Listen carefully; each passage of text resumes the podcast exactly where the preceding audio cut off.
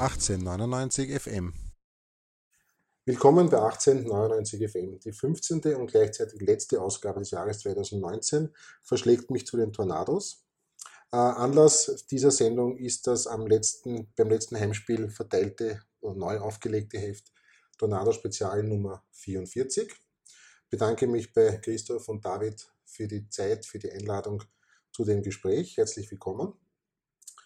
Ähm, bevor wir wie immer dann in die Themen gehen, die sich halt bei den Tornados und bei einer Ultragruppierung so anbieten, wie immer traditionell zu Beginn äh, eine kurze Vorstellung meiner beiden Gesprächspartner ihrerseits und zwar nicht nur in ihrer Funktion als Vorsänger Capus der Tornado, sondern irgendwann mal haben sie als kleine Buben auch als Rapid-Anhänger angefangen und genau diesen Weg bis hin zu der jetzigen Position würde mich oder würde uns auch interessieren. Also einer von euch beiden bitte beginnt. Gut, also der, der Weg hat natürlich sehr früh begonnen, wie wahrscheinlich bei den meisten Rapidlern. Bei mir hat es begonnen, dass ich Rapid-Fan bin, da habe ich noch nicht mal lesen können. Wir waren einkaufen, Papa und ich natürlich. Und vor dem Geschäft gab es ein paar Fußballschals und die waren grün. Unter anderem waren sie grün. Grün war meine Lieblingsfarbe. Deswegen habe ich mir zu Weihnachten einen Rapid-Schal gewünscht. Ich weiß nicht, ob es ein Rapid-Schal war oder ein Austria-Lustenau-Schal. Aber es wurde letztendlich der Rapid-Schal. Ein paar Monate, Jahre vielleicht später sind wir dann zum ersten Rapid-Match gegangen, 1999.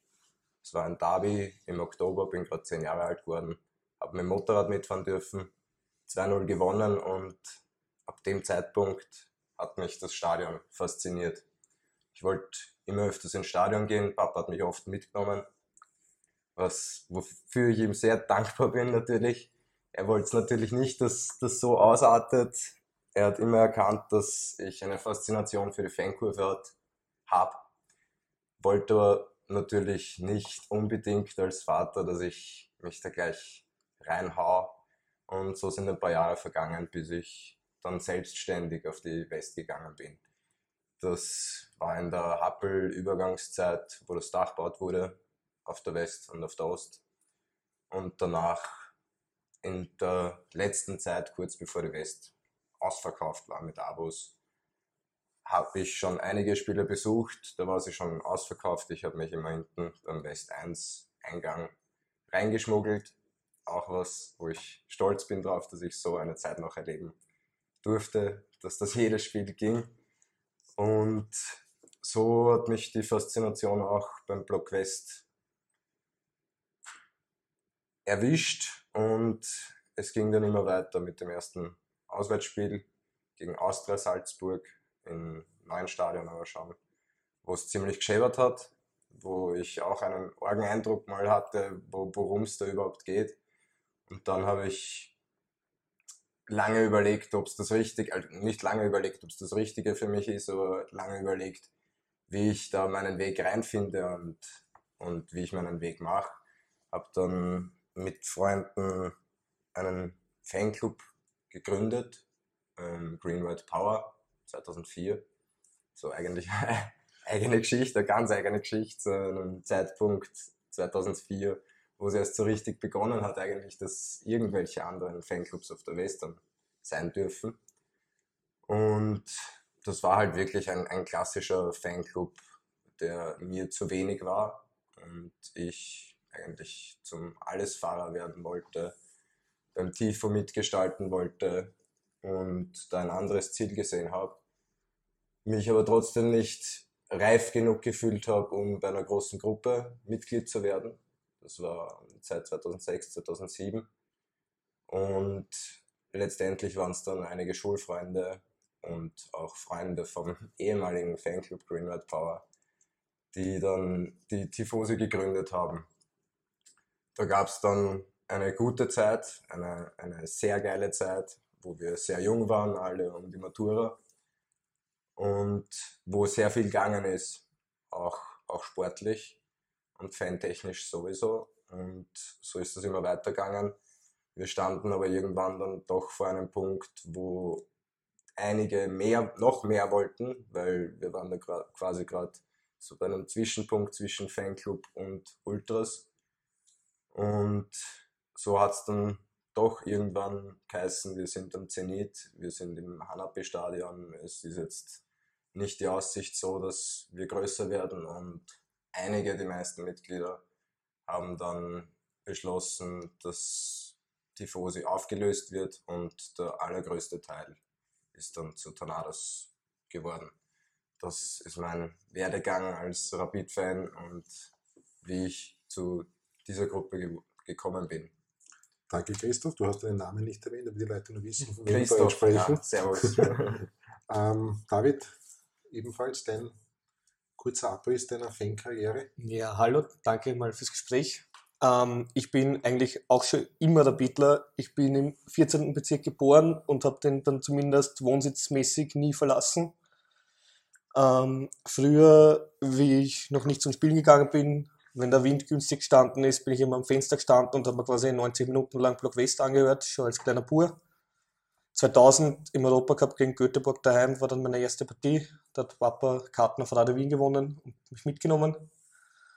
Ja, und hat mir taugt. Stadion, Rapid, Block West natürlich. Haben wir dann immer zu Weihnachten von meinen beiden Onkeln und von Papa jeweils gewünscht, dass sie mit mir zu einem Rapid-Match gehen, zum Geburtstag auch. Waren zumindest mal der Hallencup um fünf Spiele pro Jahr abgedeckt. Ab und dann ist dann noch ein zusätzliches äh, gegangen. Ja, dann mit 13, 14, wo man dann halt so anfängt, selber mit Freunden zu gehen. Zuerst auf der Süd, auf der Süd mein erstes Abo. Dann auf die Nord gewechselt. Da war ich dann bei der Abgang 29 Partie dabei mit den Freunden, mit denen ich davor war und anderen Leuten, die ich dann auf der Nord kennengelernt habe. Habe begonnen, auswärts zu fahren, immer regelmäßiger. Nach dem Meistertitel 2008 habe ich dann über den Dominik den Weg zu Tornados gefunden. Den Dominik natürlich heute noch sehr dankbar bin ja, war, bin ab dem Zeitpunkt eigentlich alles Fahrer. Ähm, habe mich dann immer mehr eingelebt in die Gruppe, in die Materie. Habe 2013 die wieder stark Jugend als Cup übernommen. Bin dann kurze Zeit später auch ins Directivo von äh, Donados gekommen, wo ich jetzt auch noch bin. Und seit ja, zweieinhalb Jahren sehe ich gemeinsam mit dem Christoph und mit dem Manuel vor. Ja, circa, also seit Beginn des Weststadions ja, wobei ich in der also, ersten Saison noch nicht vorgesungen habe. Seit Beginn des Weststadions singe ich vor. Ähm, da war der David auch schon in der, in der Auswahl der Vorsänger. Haben wir uns gedacht, wir müssen uns auf zwei festlegen. Der Raphael war da auch sehr motiviert, haben das gemacht, eine Saison, eineinhalb Saisonen. Es lief gut und der Raffi hat sich aber dann doch entschieden, das da ein bisschen zurückzuschalten. Und dadurch ist der David und der Vogel dann zu den zweiten, dritten Vorsängern geworden. Und wir haben da eigentlich dann keine Gedanken mehr gehabt, dass wir dann nur zwei Vorsänger brauchen, weil das auch wichtig ist, wie man auch schon hin und wieder gemerkt hat. Ähm, wenn einer krank ist, keine Stimme hat, das ist sinnlos, sich da trotzdem drauf zu stellen, wenn man nur zu zweit ist so der, der Schritt zu drei Leuten. Gut, danke mal. Ähm, dann zu den Innenleben der Tornados kommen wir dann noch ein bisschen später. Jetzt nützen wir mal die ersten Minuten ähm, den aktuellen Anlass. Das aktuelle Heft ist jetzt beim Heimspiel gegen Sturm rausgekommen. Wird natürlich weiterhin jetzt verteilt, auch beim nächsten Heimspiel gegen die Austria. Ähm, können Sie uns also mal ganz kurz äh, noch einmal für die Leute, die das Heft noch nicht haben, kurz, um was geht es im neuen Heft, was sind die Themenschwerpunkte ähm, und in weiterer Folge dann, wer hat die Ideen, die Konzeptionen, wie entsteht so ein Heft, wie lange ist die Vorlaufzeit, wer ist da involviert und etc. Übrigens noch einmal danke, dass ich da so prominent äh, dabei sein durfte. Alle, die jetzt glauben, wir schanzen uns da gegenseitig die Interviews zu, die haben recht. ja, genau so ist genau es. Ja. So ist es ja. Eine Hand wäscht die andere. Genau. Na, Spaß beiseite. Ähm, ja, die Themenschwerpunkte, wir befassen uns diesmal sehr intensiv nochmals mit dem Darby-Kessel, beziehungsweise vor allem mit der Verhandlung vom UVG danach. Ähm, unsere Hefte sind ja immer relativ ähnlich aufgebaut. Es gibt meistens einen historischen Schwerpunkt, der befasst sich dieses Mal mit den internationalen Auftritten von Rapid geschichtlich gesehen. Es gibt meistens ein Interview, welches zur großen Überraschung mit dir geführt wurde, lieber Heinz. Zufall, ja. ja. Zusätzlich gibt es dann eben immer noch die Spielberichte von Rapid äh, und von diversen Freundschaftsbesuchen bei Frad und Barmer. Die Green Monsters haben diesmal auch wieder einen Text geschrieben, was für mich auch ein kleines Highlight ist, weil das doch eine große Gruppe ist, die aber jetzt im deutschsprachigen Raum sich nicht wirklich öffnet, außer durch unser Medium eben. Und ja. Zusätzlich zum, zum Historischen, was wir selbst schreiben oder worauf wir eigentlich die letzte Zeit immer mehr den Fokus legen, ähm, bietet uns das Rapideum, es war oft der, der Domenico, jetzt ist es oft der Laurin gewesen, ähm, zusätzlich noch einen Bericht, äh, ein bestimmtes Thema, was angeschnitten wird, welches wir dann im, im, in unserem Heft auch veröffentlichen dürfen. Auch vielen Dank an dieser Stelle. Wie viele Leute arbeiten summa summarum an dem Heft mit? Naja, das ist jetzt äh, Auslegungssache natürlich. Also es gibt so einen Schreiberstamm von rund zehn Leuten, wobei da halt zum Teil nur ein Bericht geschrieben wird und zum Teil halt dann das Hauptthema, also es variiert sehr. Zusätzlich gibt es dann natürlich noch Leute, die Korrektur lesen, die Fotografen sind natürlich auch essentiell, Gastschreiber ab und an, Leute, die die Interviews führen und transkribieren, aber alles in allem kann man sagen, um die zehn Leute arbeiten mit. Die zehn Leute sind jetzt wirklich aber ähm, relativ wenig gefasst, wenn man jetzt das Ganze aufzählt mit Korrekturlesen wird es insgesamt schon an die 20, 25 kommen. Ich habe gerade den Dauren angeschnitten, allgemein Rapide und das Team. Die Recherchen, die man überhaupt bekommt durch so einen historischen Text, wenn man in irgendein Museum geht, da helfen viele Leute im Hintergrund mit. Oft bricht sich dann runter, vor allem in unserem Heft, auf sehr wenige Leute. Berichte schreiben relativ viele. Ähm, wir sind bekannt dafür, dass wir sie unpünktlich liefern. Und ja, ist leider so. Und oft gibt es dann Texte, wo wir unter Zeitdruck das dann schon zu zweit, dritt, viert, den, oft alleine einen, einen riesigen Stamm und dann mit zwei, drei Leuten das noch ergänzen, dass ein Text entsteht. Insgesamt ja, würde ich auf, auf zehn relativ aktive das beschränken ja, und in, in der Endphase, wo es dann in die Produktion geht, sind es dann, es werden immer weniger und oft haben es dann wirklich nur Einzelpersonen, die richtig Orge hacken, die unter Zeitdruck, das fällt natürlich manchmal auch auf Einzelpersonen zurück. Versuchen wir natürlich immer in kleinen Rahmen zu halten, dass das einzelne Leute erledigen müssen. Jetzt ist das Heft am 24. November erschienen. Wie lange braucht es? Also wann beginnt die Planung und wann also wie lange vorher also beginnt die Planung? Die Planung? Die, die Planung beginnt eigentlich, nachdem das Heft, das vorige Heft erschienen ist. Wie oft erscheint es? Für die Leute ist nicht so Zweimal genau im Jahr erscheint Meistens Frühjahr und dann im Frühjahr Herbst. und Herbstsaison. Die letzten Ausgaben ist es uns meistens so gelungen, dass wir gegen Ende oder jetzt wie in diesem Fall im November die Frühjahrssaison quasi näher beleuchten und das nächste Heft hätten wir jetzt eigentlich vor zu Frühjahrsbeginn. Traditionell kann man damit zwei, drei Monate später rechnen. Jetzt weiß ich auch von Gesprächen von Leuten, die bei Forza Rapid arbeiten, auch vom Blog West Echo, dass es immer schwieriger wird, Printmedien äh, an den Mann zu bringen, vor allem so an den Mann zu bringen, dass ihr, müssen Sie auch ehrlich sein, es ist ja auch eine wirtschaftliche Frage. Das Ganze kostet ja auch sehr, sehr viel Geld. Das Heft ist ja mit 3,50 Euro meiner Meinung nach sehr, sehr günstig. Ähm, wie ist die Entwicklung? Es ist die 44. Ausgabe. Wie, wie ist die Entwicklung des Verkaufes, kann man das so sagen? Oder wie hoch ist jetzt einmal die Auflage, beziehungsweise wie viel müsst ihr verkaufen, damit ihr quasi null aussteckt? Ja, die Auflage ist derzeit bei 800 Stück. Ähm, ich habe jetzt die Zahl für die Kostendeckung nicht genau im Kopf, aber meistens verkaufen auch nicht mehr. Also das Donas Spezial ist eigentlich rein kostendeckend. Ähm, ja, die Auflage, die höchste Auflage war bei 1000. Das war von der Ausgabe 30 bis zur Ausgabe 42 in etwa. Wobei es da auch schon bei den letzten Ausgaben halt sehr viele Stück übrig geblieben sind, deswegen wir dann die Auflage wieder reduziert haben. Allgemein kann man halt äh, davon sprechen, dass zu Beginn des Donau-Spezials in den ersten Jahren hat es ja im Generellen einen Fansein-Boom gegeben, vor allem im deutschsprachigen Raum. Ich habe jetzt leider die Auflage nicht im Kopf. Auf jeden Fall war es da relativ einfach sogar, die Hefte zu verkaufen, beziehungsweise gab es ja damals sehr viele Tauschpartner in anderen Kurven. Ja, und in den letzten Jahren stagniert das einfach sehr, ähm, was natürlich auch im Internet liegt. Internet ist natürlich auch eine gute Informationsquelle, aber im Endeffekt kriegt man da halt jeden Tag 20 Fotos von verschiedenen Kurven hingerotzt, ohne irgendwelchen tiefergehenden Infos. Deswegen denke ich halt schon, dass das gute alte Heft dann einen höheren Wert und vor allem mehr Hintergrundinformation bieten kann. Das sehen aber leider nicht viele so offenbar. Äh, vertrieben wird das Heft eigentlich ausschließlich nur bei Spielen. Das heißt, oder, oder auch über eine Homepage kann man das, gibt es eine Abo-Möglichkeit oder irgendwelche? Na, früher, früher hat man das schon auch bestellen können. Jetzt machen wir das hauptsächlich im Stadion, aber natürlich auch bei Veranstaltungen, ja, Hauptversammlungen zum Beispiel.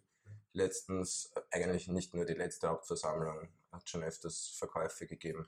Beim Punschstand wird es das auch wieder geben, das Heftel, bei diversen Rapid-Veranstaltungen. Aber natürlich sollte man oder ist es verlangt, mehr oder weniger, dass man da irgendeinen Bezug auch zu Rapid hat, um zu dem Heft zu kommen. Oder natürlich viele kriegen es über ein, zwei Ecken auch sehr leicht.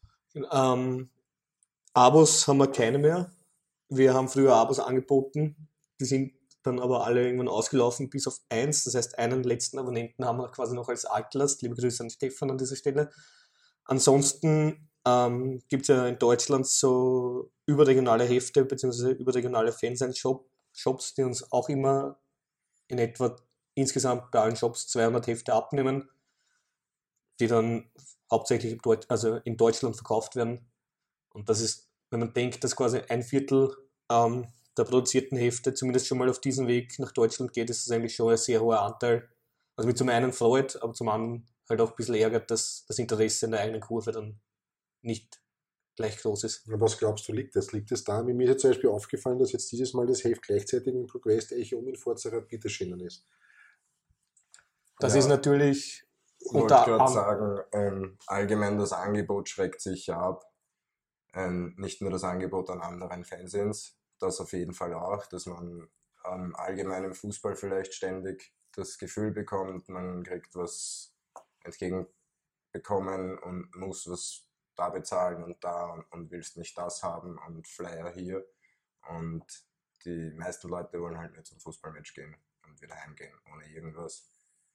Viele schreckt das schon ab und deswegen wollen sie im Prinzip aus Prinzip gar nicht. Ist es vielleicht jetzt auch ihr seid ja noch näher an diesen Leuten dran, ist es vielleicht eine, auch ein Generationswechsel, dass die Leute sich mit Historie, sei es Verein, sei es Kurve, vielleicht nicht mehr so beschäftigen, wie es ihr noch wart. Natürlich jetzt bin auch in einem anderen Alter natürlich. Wobei, wie ich jung war, habe ich mir auch nicht, bei mir das auch später angefangen, mich so intensiv damit zu beschäftigen.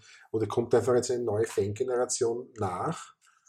Ja, äh, das sehe ich absolut so. Ähm, das merkt man auch, wenn man durchgeht es gibt halt in allen Gruppen gibt's die Leute, die halt schon ewig dabei sind, wo da die meisten unter Anführungszeichen das Heft aus der Hand reißen. Und dann gibt es eben die neue Generation, die jungen Ultras, diverse Gruppen, die sich im Großteil eigentlich überhaupt nicht dafür interessieren. Ja, das ist halt schade, weil schadet einigen sicher nicht, da mal ein bisschen den Horizont zu erweitern von Gruppe OF ein bisschen wegzukommen. Aber ist halt so, kann nichts machen. Generell auch im gesamten Block West, du hast halt eine Stammleserschaft, die gleich am ersten Tag herkommt und sich um dich schart und das Heft aus der Hand reißt, sind hauptsächlich äh, Leute Mitte 30, Anfang 30, die halt schon seit 10, 15 Jahren auf der Pit fahren. Und ja, Längstribüne gibt es auch vereinzelt Leser, aber alles in allem interessiert die Leute auf der Längstribüne auch nicht. Ich weiß nicht, ob die nichts mit dem Block West zu tun haben wollen oder was auch immer weil ich das auch schade finde, weil das Heft ist natürlich sehr fanlastig, aber eben nicht nur. Und wenn man zum Teil auch wirklich großartige historische Themen, die noch kein anderer irgendwie bearbeitet hat, präsentiert. Also es ist meiner Meinung nach für jeden Rapidler interessant. Eben, also ja. ich finde, Entschuldigung, ich finde genau den, den, der historische Teil ist ja der, der mich ja immer am meisten interessiert, weil da auch immer wieder natürlich einzelne Ereignisse oder Aspekte dabei sind, die ich auch nicht gewusst habe. Und äh, ich glaube, dass es in Zeiten wie diesen notwendig, absolut notwendig ist, äh, auch über die Historie jetzt nicht nur seines eigenen Fanclubs oder der Kurve, natürlich das auch, aber einfach über den ganzen Verein. In den letzten Tagen und Wochen hat sich gezeigt, wie notwendig und wie wichtig das ist. Absolut, nur ja. mein Appell, kauft diese Hefteln, wurscht, ob es jetzt Tornados ist, auch im ProQuest Echo ist immer wieder ein historischer Teil, auch im Forza Rapid ist immer wieder ein historischer Teil, auch bei mir wird es immer wieder historisch, also konsumiert das, das ist wahnsinnig wichtig und nützt die Gelegenheit beim Derby, liegt das Tornados Spezial, nehme ich an, wieder Genau. auf. Das ist eh lustig, weil wir sagen, oder wir schreiben das eh oft, dass, dass Leute das halt mehr konsumieren sollen und haben halt wenig Verständnis, dass sie es nicht tun, aber im Endeffekt, die das lesen, wissen sowieso, was sie davon haben und die das nicht lesen, erreichen halt so auch nicht. Ja, es ist wie gesagt eine neue Generation auch von Fans und die haben einfach mehr Möglichkeiten, sich auch auszutauschen. Die haben Facebook, die haben das ASB, die haben eigene WhatsApp-Gruppen, Abo-Gruppen, wo sie zu 10, 15 drin sind. Die beschäftigen sich ja alle. Das, da- das Interesse am Fußball und Rapid ist ja da und sie tauschen sich auch aus in ihrem eigenen Umfeld, für, das sie für richtig halten. Wir tauschen uns auch aus durch Fanzines und informieren darüber. Viele nehmen das nicht mehr wahr, zu, zurück zur Lektüre zu greifen, sondern beschäftigen sich einfach teilweise wirklich den ganzen Tag mit Rapid, aber über Medien und ASB, Internet, Foren, diversen und bleiben dann drauf picken, oft auch auf Meinungen picken. Aber es ist ja ein genereller Trend. Also es trifft jetzt nicht nur uns, sondern unter Anführungszeichen die gesamte Printbranche. Wer liest denn heute noch äh, Printausgabe von einer Zeitung? Die Leute lesen online, lesen am Handy in der Straßenbahn geschwind irgendwas. Ist eh okay, mache ich auch. Aber in dem Fall ist halt blöd, weil die Infos, die wir halt im Heftel publizieren, die gibt es halt nicht online. Zumindest nicht in dieser umfangs, umfangreichen Form. Deswegen gibt es halt nicht wirklich eine Alternative. Seit wie vielen Ausgaben seid ihr beide jetzt persönlich involviert? Weil ihr seid ja, jetzt, ihr seid ja keine Gründungsmitglieder der Tornados. Wie lange gibt es das Heft jetzt eigentlich schon? Unter dem Seit Namen? 97. 97.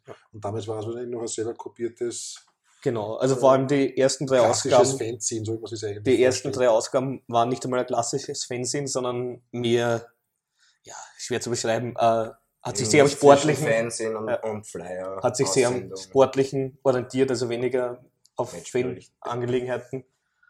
Äh, Das hat sich dann immer weiterentwickelt. Ich bin jetzt wirklich intensiv beim Donau-Spezial seit Ausgabe 30 dabei, wo ich wirklich viel mache. Und in den Ausgaben davor habe ich halt immer wieder Berichte geschrieben, aber mich jetzt nicht weiter eingebracht. Ich bin auch seit der Ausgabe 30 dabei. Die war 2011 oder 2010. Ich habe interessanterweise irgendwann mal einen Bericht geschrieben, noch als Tifoso. Also vielleicht war das eine Ausgabe davor, aber das zähle ich jetzt nicht dazu, Ausgabe 30.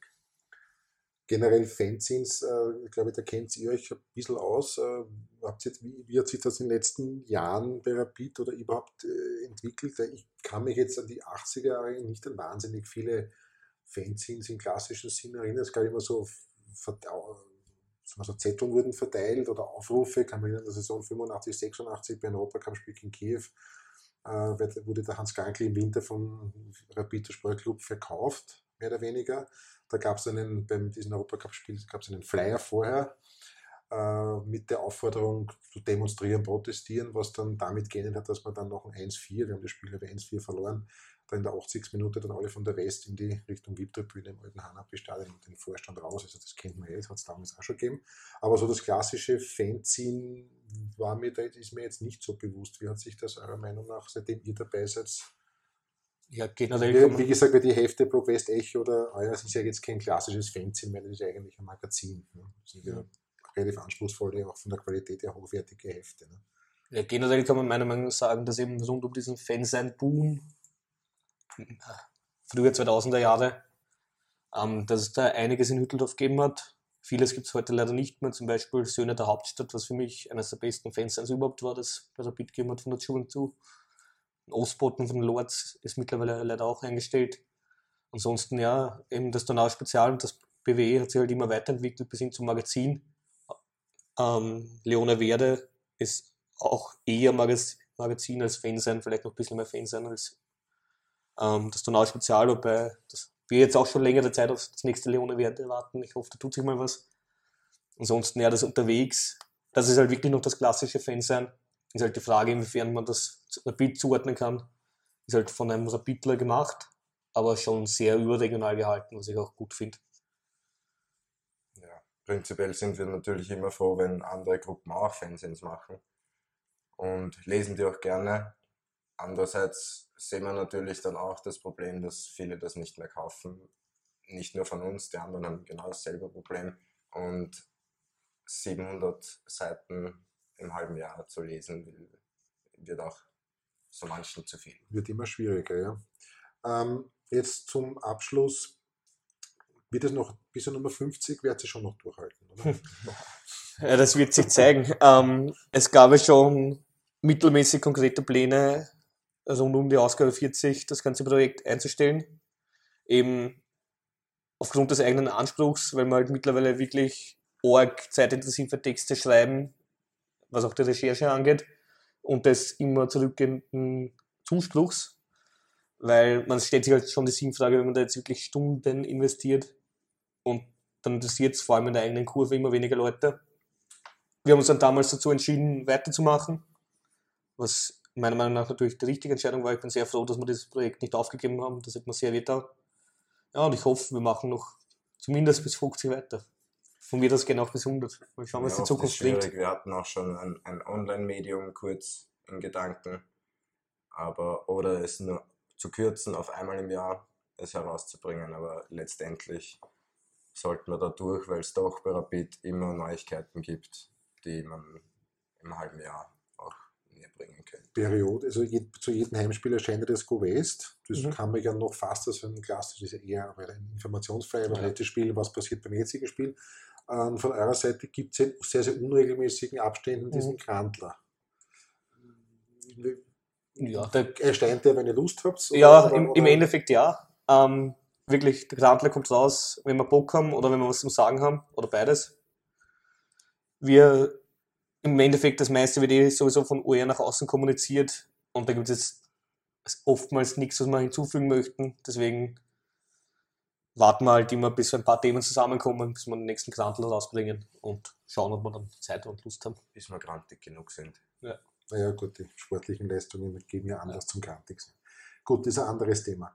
Damit möchte ich jetzt das Thema Hate fürs erste Mal abschließen. Noch einmal die Information ähm, beim Derby wird es als Heft vor dem Spiel und nehme ich auch noch nach dem Spiel um 3,50 Euro zu erwerben geben und ich kann es wirklich nur empfehlen, speziell an jüngere Leute, schaut da mal rein und man lernt viel über Rapid und man lernt viel über seine eigene Fankurve. Danke David und Christoph für die interessanten Einblicke über das aktuelle Heft. Ähm, unser sehr ausführliches Gespräch erfährt eine Fortsetzung. Kommenden Mittwoch geht es dann um die Tornados und die Gruppe als solches, über die Gründung, über Fanfreundschaften, über Choreografien, über die Kommunikation mit anderen Gruppen und viele andere Dinge, die diese sehr, sehr wichtige und große Gruppe des Blockwestes so interessant machen. Bleibt dran, es bleibt interessant und spannend.